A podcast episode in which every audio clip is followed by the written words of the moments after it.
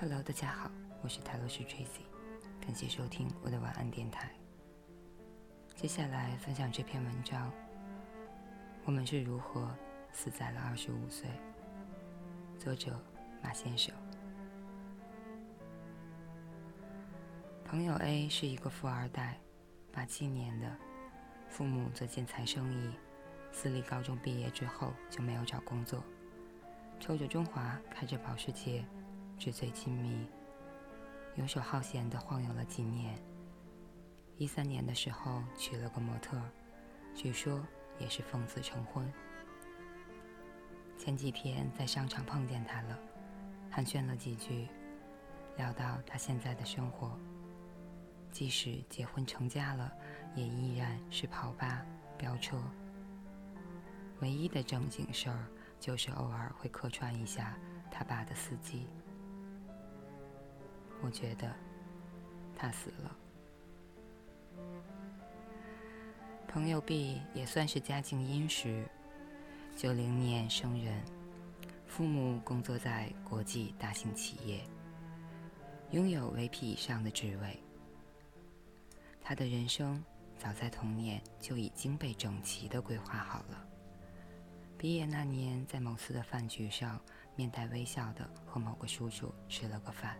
说了几声谢谢，几句客气话，然后就堂而皇之的进入了民企，得到一份薪水不菲，却十分清闲的岗位。靠着父母留下的福音，他没有做任何的努力，就过上了安逸的生活。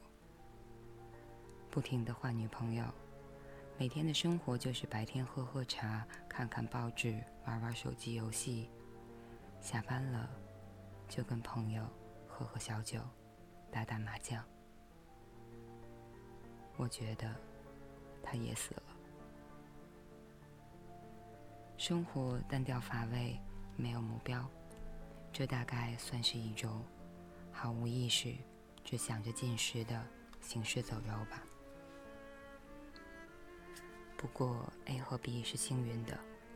父辈的努力让他们可以用富贵的死法死在了安逸，但是我们中的大多数人没这么幸运。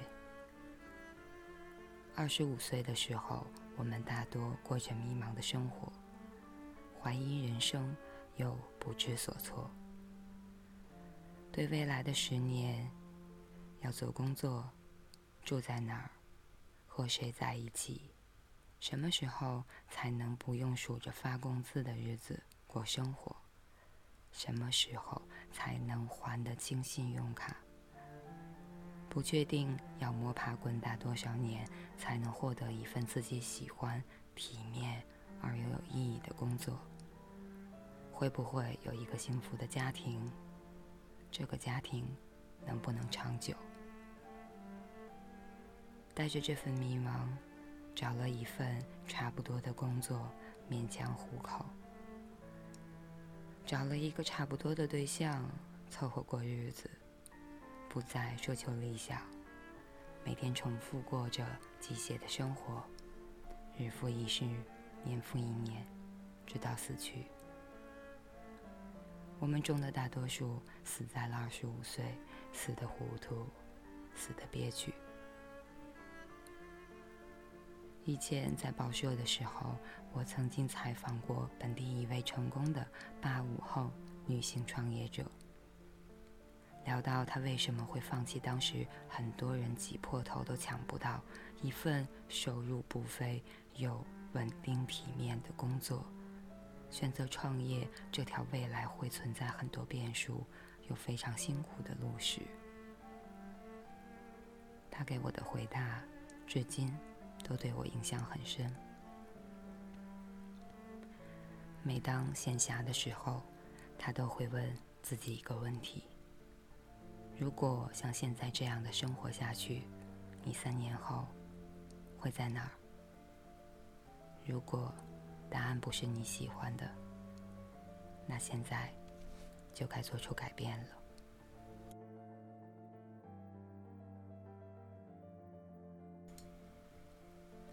我记得美国一位临床心理学家曾经说过一句话：“处在二十几岁的好处，同时也是坏处，就是你所做的每个决定都将改变你的余生。”是啊，二十五岁是一个重要的分水岭，因为人生中八成以上的重要决定都出现在这期间。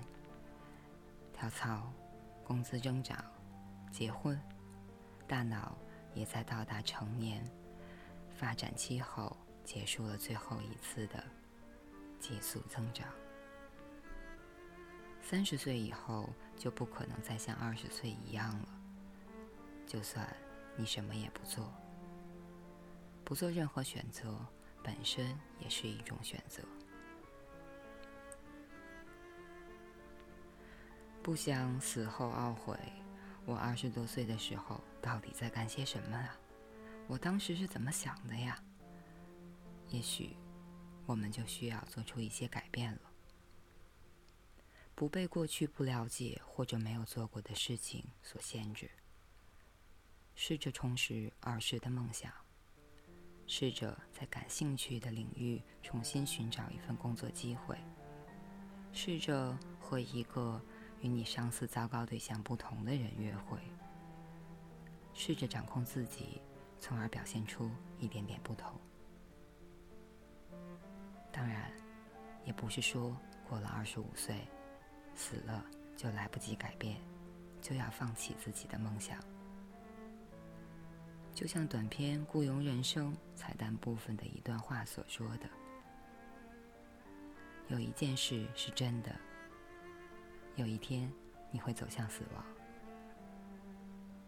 但有一件事是假的：人的一辈子只能活一次。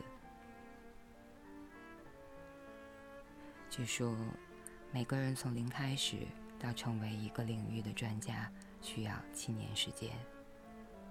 如果你能活到八十八岁，那么在十一岁之后，你将有十一次机会。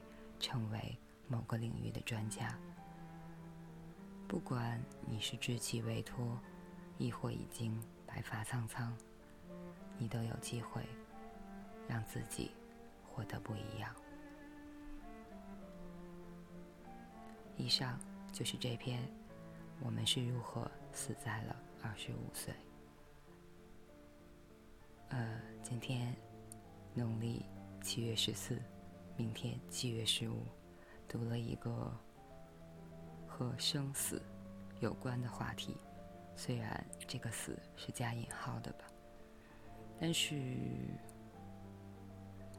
在明天醒来的时候，是否你的人生将会开始微微调整，以至于发生重大的转变，走上另一条路呢？活得充实点，不要变成行尸走肉。